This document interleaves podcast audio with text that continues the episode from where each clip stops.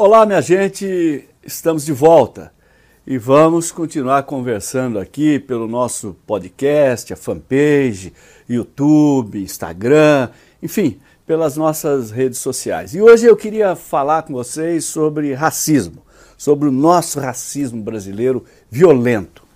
Após a morte do João Alberto lá em Porto Alegre, espancado violentamente por seguranças do Carrefour, e após o vice-presidente Mourão dizer que no Brasil não há racismo, os jornais publicaram dados do Fórum Brasileiro de Segurança Pública confirmando o que já sabíamos e o vice-presidente parece não saber. Os negros representam 80% das mortes provocadas pelas polícias no país. Mas surgiu também um outro dado.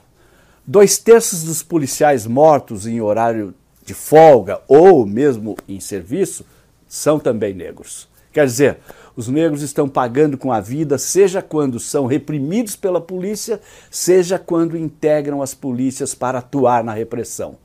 Isso deita por terra a antiga tese de que tínhamos aqui um racismo cordial.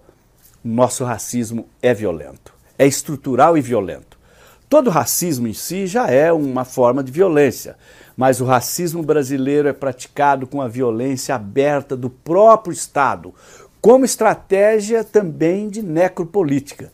Portanto, está longe da realidade a ideia de que o Brasil vive uma democracia racial, onde haveria convivência pacífica e igualitária entre brancos e negros. Isso é um mito, uma mitificação alimentada pela ignorância de uns pela indiferença de outros e pelo racismo de todos. Agora, veio o presidente da República e seu vice dizer que o racismo não existe ou não é um grande problema do país.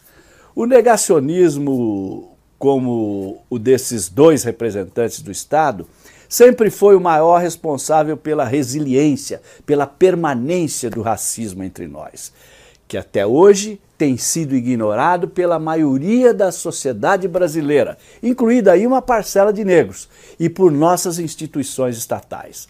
O racismo é sim um dos nossos maiores problemas, pois, enquanto perdurarem a violência contra os negros, a discriminação deles no mercado de trabalho e a exclusão operada pelo sistema educacional, não poderemos falar numa autêntica democracia.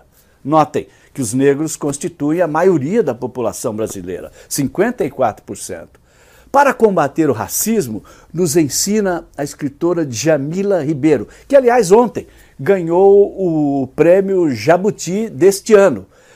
Jamila afirma o seguinte: o primeiro passo para combater o racismo é reconhecer que ele existe, bem ao contrário do que fizeram o presidente e o vice brasileiros numa evidente demonstração de ignorância sobre a história e a realidade nacional.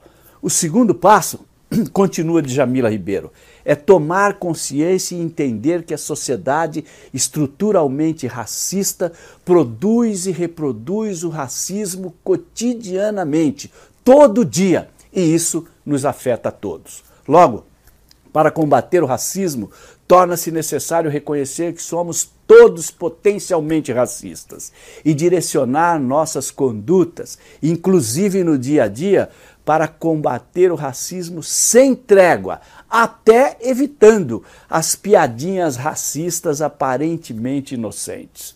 Toda vez que alguma autoridade brasileira faz declarações como essas dos dois máximos mandatários da nação, significa que ainda não demos sequer os primeiros passos para vencer a mazela do racismo.